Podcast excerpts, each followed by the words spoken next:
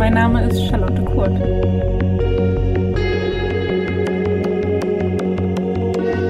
Herzlich willkommen zur neuen Folge meines Podcasts Fette Gedanken.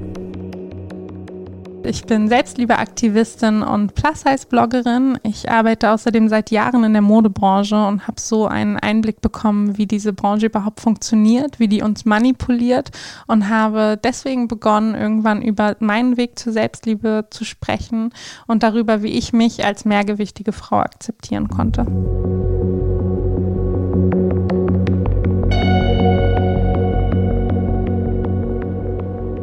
Hallo und herzlich willkommen zurück zu meinem Podcast Fette Gedanken. Wir sind in der neunten Woche bei Folge 9. Diese Woche möchte ich mit euch, und ich denke, das wird die schwierigste und persönlichste Folge für mich, über das Thema Diätkultur, Gewicht und vor allem auch Foodshaming sprechen.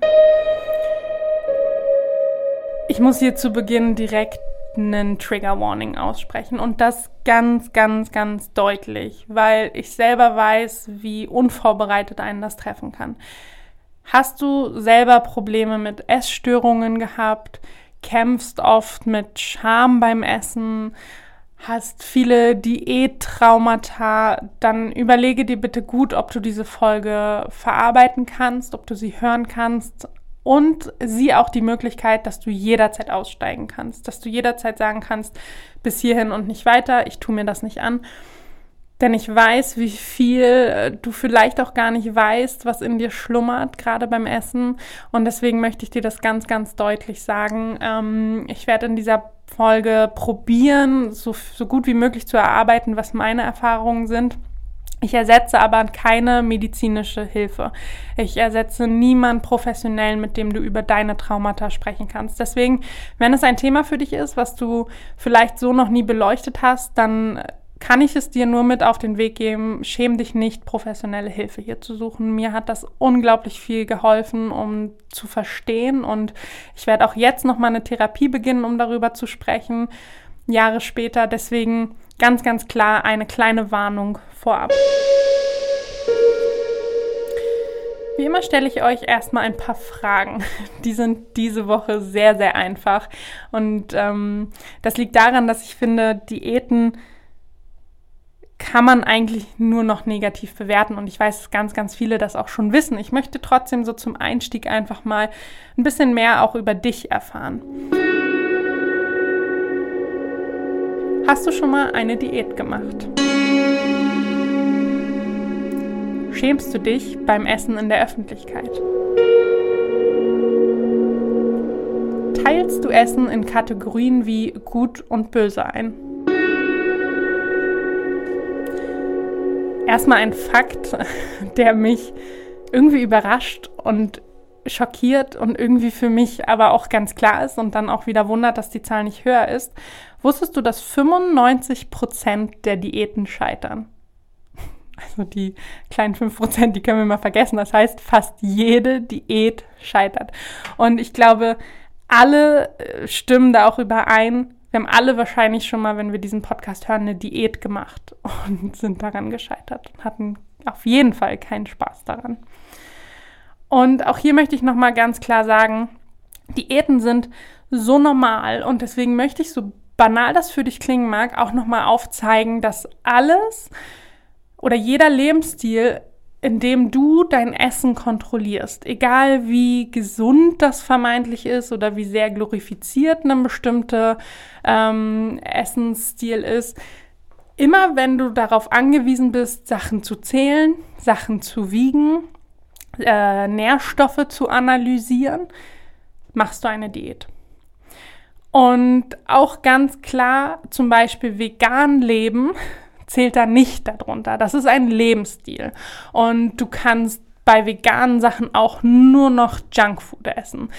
Das möchte ich ganz klar sagen, weil ganz oft sagen Leute, du isst doch jetzt auch vegan, da machst du ja auch eine Diät. Nein, das ist ein Lebensstil. Und gleich vorweg möchte ich über ein Thema sprechen und wir haben in den letzten Wochen sehr, sehr viel über unsere Gesellschaft gesprochen und ihr merkt, das ist ein sehr, sehr präsentes Thema hier, weil ich einfach möchte, dass wir alle verstehen, dass die Ansichten, die wir haben und die Dinge, die wir uns angetan haben, nicht aus uns herausgekommen sind. Du bist kein schlechter Mensch, weil du dir mal eine Diät angetan hast. Du bist in einer Gesellschaft groß geworden, die Diäten glorifiziert, für die es total normal ist, dass jede Frau doch bitte schlank sein möchte, erstens, und schlank sein kann.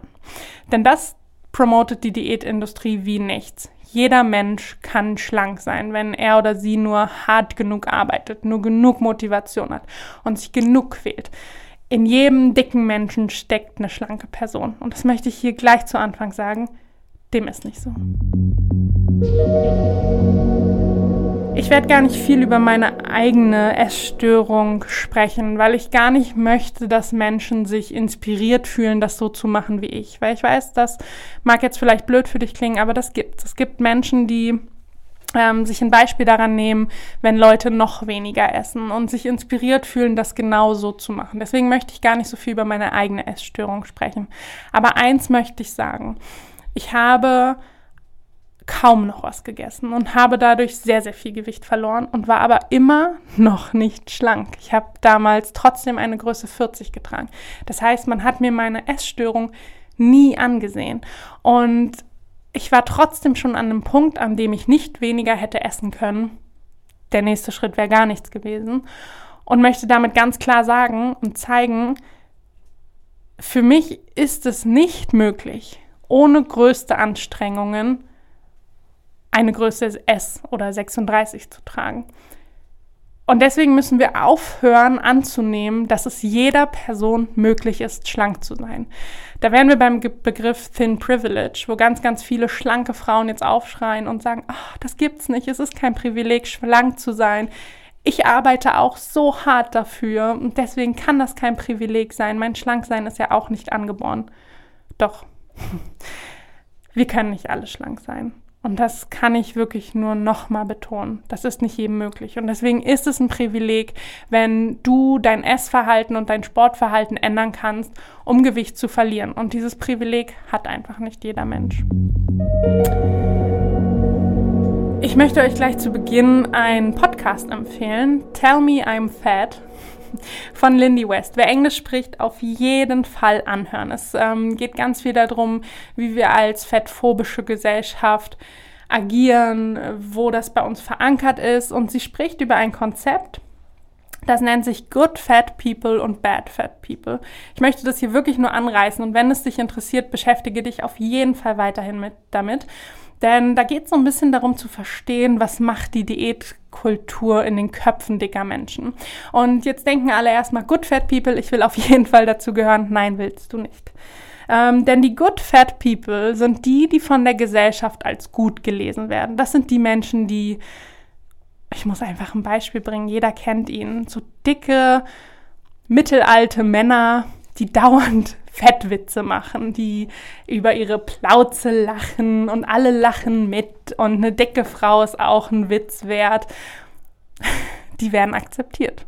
Denn die sagen ja quasi laut, ja, dick sein, das ist lächerlich, da kann man mal einen Witz drüber machen, richtig ist das nicht, ich wäre auch gern schlank.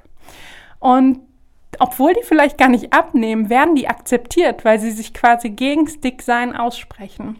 Es können aber auch Menschen sein, die dick sind und die 500. Diät machen und dauernd Jojo-Effekte haben, hoch, runter, hoch, runter. Die werden auch als gut gelesen, weil die probieren es ja wenigstens. Klappt nicht, aber ich sehe die doch dauernd einen Diätriegel essen. Also die probiert es wenigstens. Das sind die Menschen, die wissen, dass ihr Dicksein falsch ist. Du ahnst, warum du nicht dazugehören willst. Denn die Bad Fat People, das sind die, die ganz doll öffentlich dafür stehen, akzeptiert wollen zu werden. Das heißt, es sind die Menschen, die vielleicht sogar auch abnehmen möchten, aber die das nicht in die Gesellschaft hinaustragen, die nicht sagen, ja, ihr habt recht, ich sehe nicht gut aus und schlank wäre ich schöner. Das sind die Menschen, die ganz selbstbewusst sagen, nee, ich arbeite jetzt an meiner Selbstliebe. Ich will nicht für jemand anderen abnehmen. Wenn ich abnehme, dann für mich. Ich äh, will nicht eurem Bild entsprechen oder euer Schönheitsideal ist Quatsch und das sind die Bad Fat People. Und warum spreche ich darüber? Weil ich sehr, sehr lange und das muss ich auch sagen, auch in meiner Zeit als Aktivistin und Bloggerin definitiv zu den Good Fat People gehört habe. Ich entschuldige mich hiermit für Dinge, die ich öffentlich getan habe. Das ist noch gar nicht so lange her. Ich habe pro propagiert, dass Sport und Ernährung wichtig sind, auch als dicke Frau. Wir müssen zeigen, dass wir sportlich sind und wir müssen zeigen, dass wir uns ausgewogen ernähren. Nein, das müssen wir nicht. Und deswegen möchte ich mich hierbei bei jedem entschuldigen, der das Gefühl hatte, ich verletze ihn damit. Weil das war nie meine Intention. Ich musste selber erst verstehen, dass ich vermittelt habe und damit eigentlich die Diätkultur ähm, gefüttert habe. Ich musste verstehen, dass ich damit sage, nur wenn du als dicke Person auch Sport machst und dich auch gut ernährst, dann wirst du respektiert. Das musst du tun, damit die Gesellschaft dich akzeptiert. Das musst du nicht. Dein Körper, egal wie der aussieht und egal ob Ernährung und Sport bei dir Priorität Nummer eins sind oder nicht, du bist es wert, akzeptiert und vor allem respektiert zu werden. Und deswegen möchte ich ganz klar sagen, ich wollte auch dazu gehören und ich wollte von Menschen als Good Fat People gelesen werden. Unbewusst und doch wollte ich es. Und ich habe noch eine Sache sehr, sehr lange geglaubt, nämlich dass auch ich schlank sein kann. Und obwohl ich mir meiner Essstörung so bewusst war, auch jetzt, Jahre später, habe ich immer gedacht, ja, aber vielleicht mit dem richtigen Sportprogramm ginge es ja dann doch. Und dafür musste ich wirklich viele Gespräche führen, um zu verstehen, nein. Ich kann als schön gelesen werden. Ich bin sehr privilegiert, auf jeden Fall auch im unteren Spektrum des Wortes Fett mich zu bewegen. Ich bin absolut privilegiert, die Form zu haben, die ich habe, noch dazu weiß zu sein ähm, den Bildungsgrad zu haben, den ich habe, Zugang zu Medien zu haben, Zugang zu finanziellen Mitteln, wie die mir Sport und Personal Training ermöglichen. Ich bin absolut privilegiert und ich möchte doch ganz klar sagen, ich weiß auch, dass Schlanksein für mich nicht möglich ist und dass ich es auch nicht mehr will. Ähm, eine Freundin von mir hat vor einem Jahr mich mal gefragt, wenn du jetzt eine Pille nehmen könntest und dann wärst du morgen schlank würdest du sie nehmen? Und ich war so schockiert, dass sie gesagt hätte, sie würde es machen. Denn ich kann einfach nur sagen, nein, möchte ich nicht mehr. Und deswegen bin ich froh und stolz, mich dahin zu bewegen, zu den Bad Fat People zu gehören. Und ganz stolz und ja, einfach zu fordern, dass ich respektiert werde. Egal, ob ich Sport mache, egal wie ich esse, egal wie du mich gerne hättest. Ich bin ich und ich möchte von dir Respekt. Kleiner Ausflug. Ich glaube nur, dass der sehr wichtig ist, um zu verstehen, wo kommt überhaupt diese Diätkultur her? Und selbst wenn du denkst, du hast Diäten hinter dir gelassen, wie kannst du die auch als dicke Person immer noch fördern? Und wie kannst du eine Kultur fördern, die bestimmte Menschen nach wie vor ausschließt, die du eigentlich einschließen willst?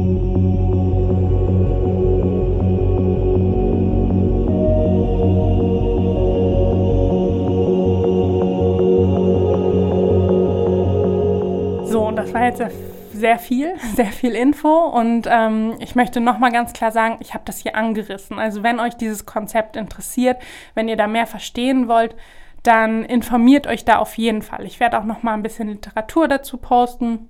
Aber ähm, ich wollte das auf jeden Fall, egal wie kurz ich das machen musste, aufnehmen und dieses Konzept einmal so ein bisschen widerspiegeln. Ich hoffe, es war verständlich für dich und du beschäftigst dich vielleicht damit mehr. Ich verlinke euch außerdem in den Show Notes nochmal zwei Podcasts zum Thema, die ich unbedingt empfehle. Zum einen den Tell Me I'm Fat Podcast und aber auch den Podcast Ist doch, was du willst. Der ist auf Deutsch, das heißt für wahrscheinlich mehr von euch zugänglich und der erklärt sehr, sehr gut nochmal dieses Konzept und spricht auch sehr, sehr viel darüber, wie wir Ernährungsmuster aufbrechen müssen. So viel erstmal zum gesellschaftlichen Hintergrund. Ich möchte jetzt ein bisschen persönlicher werden und über ein Thema sprechen, was ich fast noch wichtiger finde, als die Diätkultur zu verstehen. Und ähm, ganz klar hier auch nochmal, ich mache das nicht ins Detail, weil ich euch nicht triggern möchte. Ich möchte nicht über Essstörungen und ihre Facetten sprechen. Das wird hier nicht passieren. Ich möchte aber über eine Sache sprechen und ich möchte einen Satz sagen, den ich noch nie gesagt habe, den ich gestern bei der Vorbereitung zum ersten Mal laut ausgesprochen habe. Ich bin eine Body Positive Aktivistin und ich kämpfe immer noch mit Food Charm. Und ich teile das, weil ich finde, das Thema Scham findet viel zu wenig Raum in unserer Gesellschaft. Wir sprechen viel zu selten darüber, dass selbst wenn wir als geheilt angesehen werden oder wie ich öffentlich für eine bestimmte Meinung stehen, wir trotzdem noch Scham empfinden können. Und deswegen möchte ich dir kurz erzählen, was ist Food Scham und wie kannst du den auch bei dir erkennen. Das heißt zum Beispiel, dass ich immer noch Momente habe, sie werden weniger in der Öffentlichkeit, wo ich zum Beispiel einen Burger esse und das Gefühl habe, jemand guckt mich an. Und egal, ob die Person was sagt, abwertend guckt, lächelt, völlig egal. Ich für mich entscheide, derjenige denkt, also die sollte nun wirklich keinen Burger essen. Und egal, wie doll ich geheilt bin, tauchen diese Momente bei mir auf. Und das kann zum Beispiel auch sein, ich esse meinen Keks lieber in der Küche für mich, einfach nur, um vorzusorgen, dass niemand den kommentiert. Das würde gar keiner mehr machen. Und ich bin zum Beispiel in meiner Partnerschaft ganz, ganz oft an Grenzen gestoßen, weil mein Freund ein absolut natürliches, unvoreingenommenes Verhältnis zu Essen hat. Und für ihn war es nie ein Thema, über Essen zu reden. Und deswegen hat er ganz oft Sachen gesagt, die mich so verletzt haben. Zum Beispiel noch ein Keks, weil er voll war. Und das zu verstehen und zu verstehen, das löst in dir Scham aus. Aufgrund deiner eigenen Erfahrungen, aufgrund deiner Geschichte und aufgrund der Diskriminierung, die du schon über das Thema Diäten und Essen erfahren hast.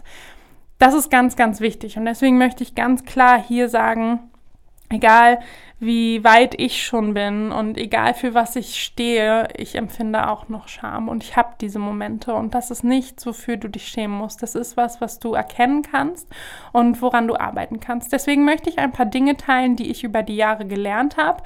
Zum Anfang mit einer Therapie, aber mittlerweile auch Dinge, die ich einfach gerade noch lerne und die ich probiere für mich zu etablieren.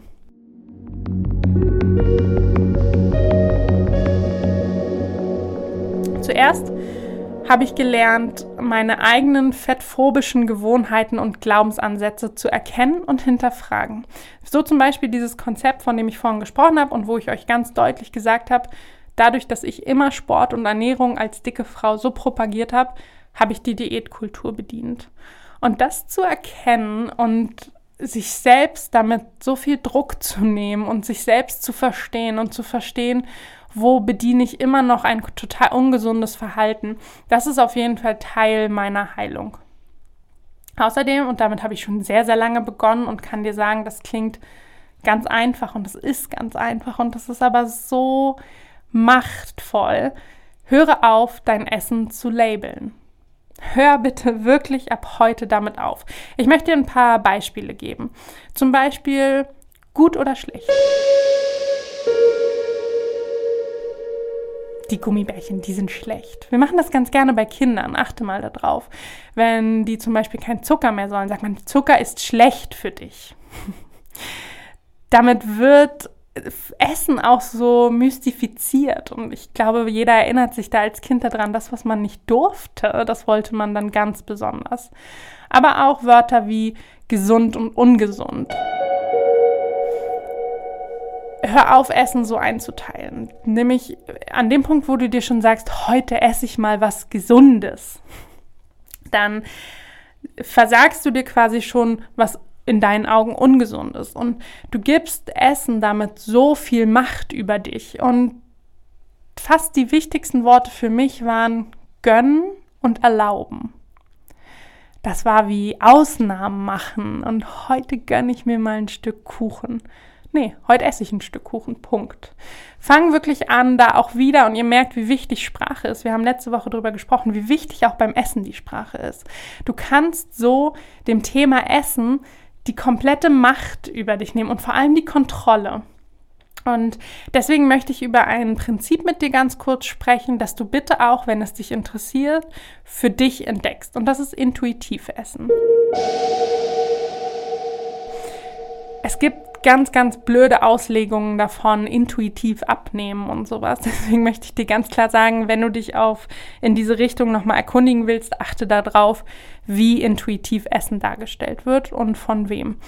Ähm, ich habe den, den Podcast gerade schon genannt, Ist doch, was du willst. Dr. Anthony Post befasst sich ganz, ganz viel mit dem intuitiven Essen. Hör da unbedingt rein. Ich verlinke dir auch in den Show Notes die Folge, um die es speziell mir geht.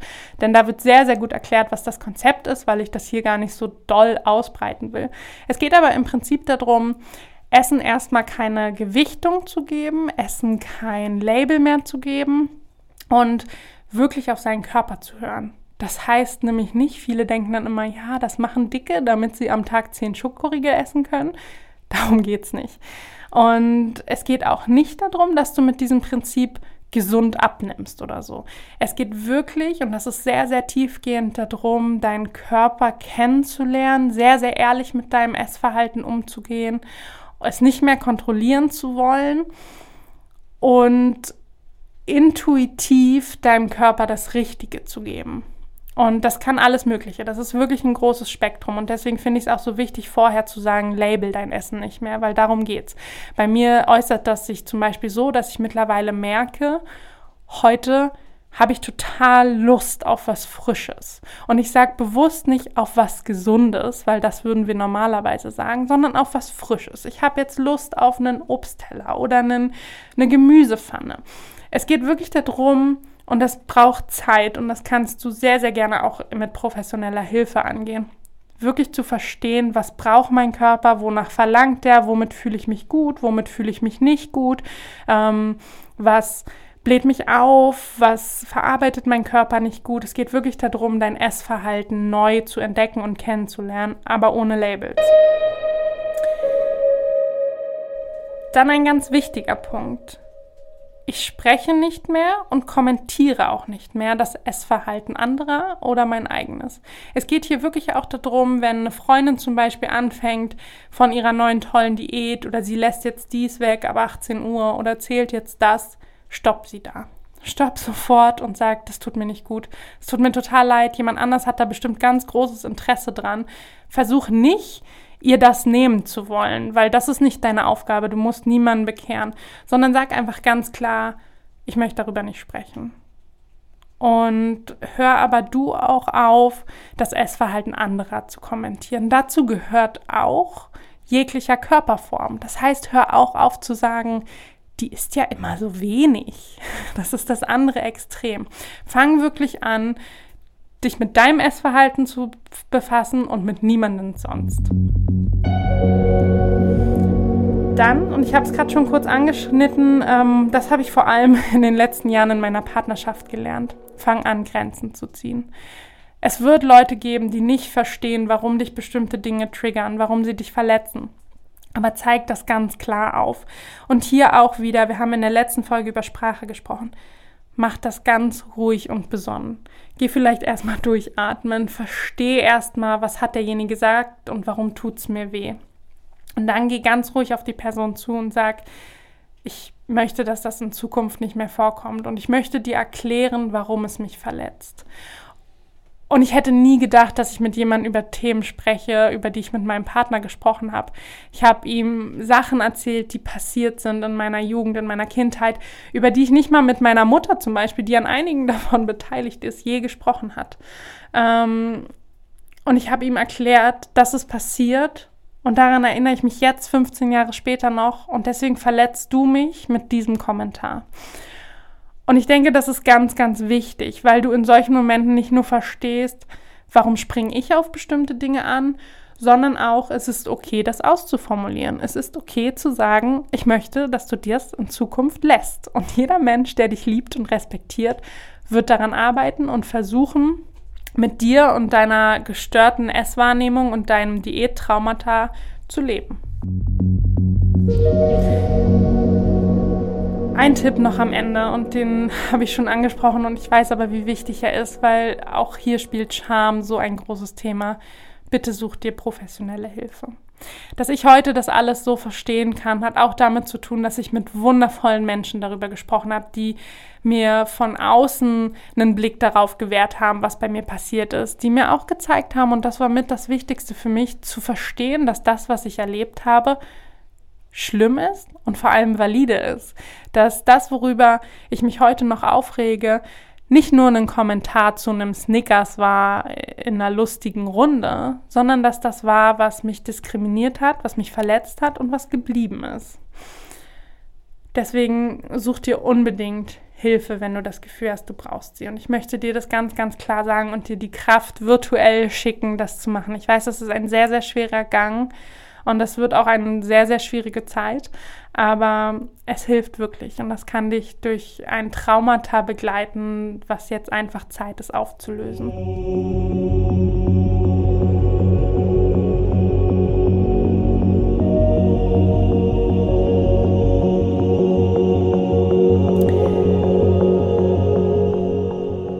Haben wir also in dieser Folge gesprochen?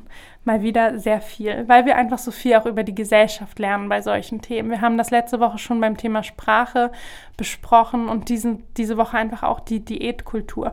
Das ist sowas Verankertes und deswegen möchte ich hier nochmal ganz klar sagen, die Diätkultur ist eine Industrie, die Milliarden damit verdient, dass wir unzufrieden sind. Die verdient Milliarden damit, das Wort Fett negativ zu belegen. Die verdient Milliarden damit, dich glauben zu lassen, dass du schlank sein kannst, wenn du nur genug arbeitest daran. Deswegen ist mir dieses Thema so wichtig gewesen und ich wollte dir einfach so ein bisschen darin einen Einblick gewähren wir haben aber auch darüber gesprochen, wie tief verankert Food Shame noch sein kann. So zum Beispiel bei mir, was überhaupt Scham beim Essen bedeutet.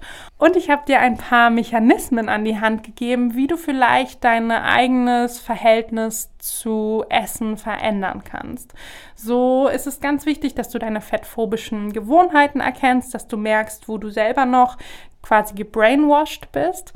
Dann, dass du aufhörst, dein Essen zu labeln dass du aufhörst, Essverhalten anderer, aber auch dein eigenes zu kommentieren und anzusprechen, dass du dich eventuell mit dem Konzept des intuitiven Essens auseinandersetzen könntest. Und dass du ganz klar Grenzen ziehst, dass du Menschen in ihre Schranken weist, dass du feststellst, wann fühle ich mich unkomfortabel, was gefällt mir nicht? Und woher kommt das. Und dafür, das war der letzte Punkt, kannst du dir immer professionelle Hilfe suchen. Da musst du dich nicht schämen. Wie jede Woche hätte ich an dieser Stelle eigentlich eine Aufgabe für dich vorbereitet und das habe ich diese Woche nicht. Und ich möchte dir erklären, warum. Diese Folge hat in der Vorbereitung so viel mit mir gemacht. Ich habe, glaube ich, zwei Stunden erstmal geschlafen. Ich war komplett erschlagen. Und dir geht es vielleicht genauso, weil das war sehr, sehr viel Information. Ich fühle mich auch so ein bisschen, als hätte ich die erste Seite von dicken Wälzern vorgelesen, weil ich habe hier wirklich nur das Thema angeschnitten, weil es so viel ist. Es ist so schwer. Und vor allem möchte ich dir sagen, du bist an dieser, in dieser Folge wahrscheinlich sehr oft an eine Grenze gestoßen und hast dich geschämt. Und hast gedacht, oh Gott, das mache ich auch so oft. Oder hast gedacht, ich mache so viel falsch. Und ich möchte dir ganz klar sagen, das ist nicht meine Intention mit dieser Folge gewesen. Aber wir müssen uns auch ein bisschen uncomfortable fühlen, um zu wachsen. Denn genau hier entsteht jetzt Wachstum und genau hier hast du die Chance, so viel zu lernen, so viel über unsere Gesellschaft und so viel über dich zu lernen. Deswegen möchte ich dir die Woche eine kleine Pause geben. Natürlich werden die Themen auf Instagram bei mir bespielt und ich werde auch einige Talks darüber machen. Aber vielleicht möchtest du dir diese Woche einfach Zeit nehmen, dich zu erholen von diesem Thema deine eigenen Traumata wurden vielleicht aufgewühlt. Oder du merkst einfach nur, ich bin ein großer Teil dieses schrecklichen Systems. Und das muss man auch erstmal verarbeiten. Deswegen ist meine Aufgabe diese Woche, do whatever floats your boat. Du kannst diese Woche wirklich abschalten, dich ausklinken, dir vielleicht aber auch ganz, ganz viel Literatur zu dem Thema zuführen, was auch immer dir gerade gut tut mach das. Aber schieb dieses Thema nicht auf die lange Bank. Das meine ich damit nicht. Gönn dir jetzt nicht gut, habe ich gehört, äh, kann ich aber nicht umsetzen, auf Wiedersehen, sondern nimm dir vor, dann nochmal einzusteigen. Und wenn du die Folge nochmal hören musst oder ähm, dir ein paar Sachen jetzt aufschreiben möchtest, an denen du arbeiten willst, stell dich diesem Thema, egal wie schwer es ist. Und ich glaube, du hörst es an mir. Es ist das größte Battle, das ich auch kämpfe. Und das ist das Wichtigste. Und deswegen möchte ich dir ganz klar sagen, das ist ein sehr, sehr schwerer und sehr langwieriger und sehr anstrengender Kampf, weil man oft auf Grenzen stößt. Aber widme dich dem. Wie jede Woche habe ich auch eine Frage von euch bekommen und hierher mitgenommen. Ihr dürft mir die weiterhin auch super, super gerne auf Instagram schicken. Hören wir doch mal rein. Hallo, hier ist Sophie. Ich möchte wissen, was dein liebstes Kinderbuch war. Schöne Frage und ich dachte, wir brauchen alle ein wenig Leichtigkeit diese Woche. Mein liebstes Kinderbuch hieß Lotta aus der Krachmacherstraße. Nicht nur der Name hat mich überzeugt, meine Mama nennt mich Lotta, sondern Lotta war so ein kleines Mädchen, das wirklich nur Mist gebaut hat. Die war laut, die war frech, die wollte am liebsten ein kleiner Junge sein, auf jeden Baum raufklettern, mit jedem Fahrrad fahren. Und Lotta war einfach ich. Ich bin mit zwei großen Brüdern groß geworden. Ich wollte alles machen, was die auch machen. Ich wollte kein Mädchen sein. Ich wollte einfach wild sein. Und äh, der Name war also Programm. Ich habe dieses Buch geliebt.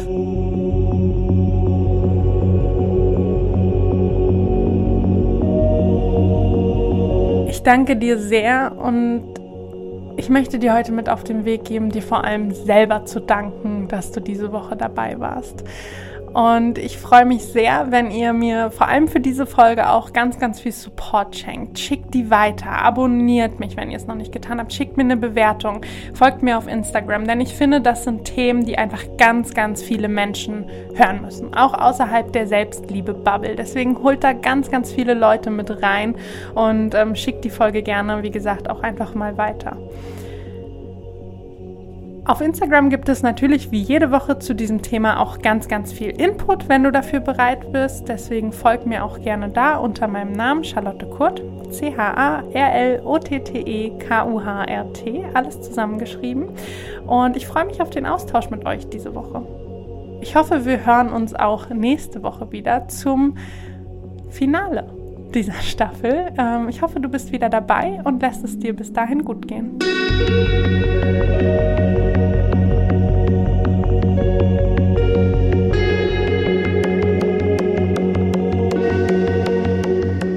Fette Gedanken wird produziert von Podcast Monkey. Podcast-monkey.com